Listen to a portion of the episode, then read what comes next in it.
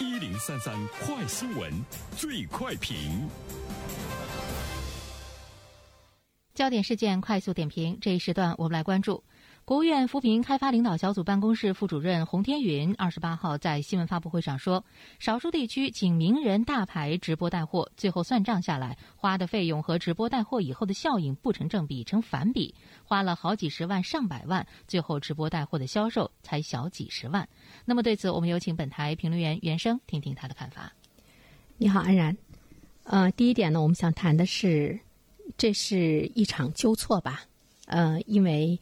从扶贫的角度上来说，对于这个扶贫地区的绿色的产品、农产品进行这个直播带货，啊，我们注意到呢，应该是在今年四月份的时候，国务院扶贫办政策法规司的一位司长叫陈洪波，他当时呢就说，通过这个网络直播销售啊。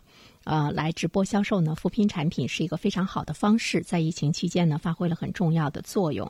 一方面呢，是把扶贫地区的产品卖出去了，拓宽了贫困群众增收的渠道；同时呢，也让城里的人知道并且享受了贫困地区绿色优质的产品。所以说呢，当时呢，从这个扶贫办有关部门的角度上，他们认为直播带货呢是消费扶贫的一种重要的方式。啊，但是我们现在看到，呃，这场热闹过。后后呢，在算这个经济账的时候呢，会发现其实亏了很多。比如说，你请一个名人直播带货，花了几十万上百万，最后呢，你销售呢才几十万，一算经济账呢亏了。所以现在呢，开始提出要这个谨慎。所以我们把它看作是这个扶贫办的一场这个纠错吧。呃，这个呢是第一点。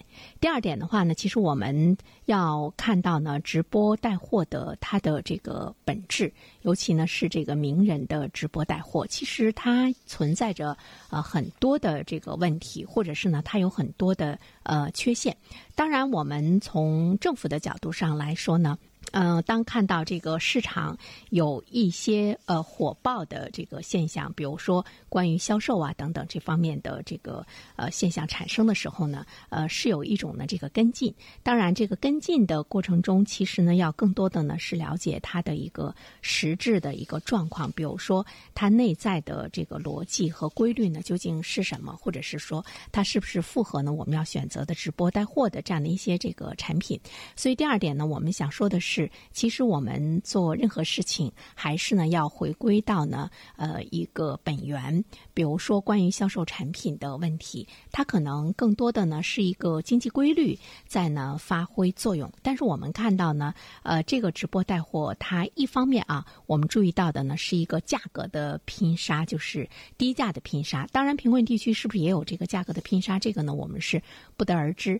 其实目前的直播带货哈，无论你请多么有名的人来进行直播带货，这种无序的价格战，它给商家和消费者呢，并不能够带来共赢，因为它是不符合市场经济规律的哈，它是属于一种恶性的竞争。这个呢，是我们目前的直播带货存在的一种问题，就是它创造的是一种虚假的一种繁荣，它呢透支着消费者的基本信任，同时呢，也是透支着市场的这个前景。所以说它。总体上来讲呢，是不是混乱不堪，或者是埋下了众多的隐患？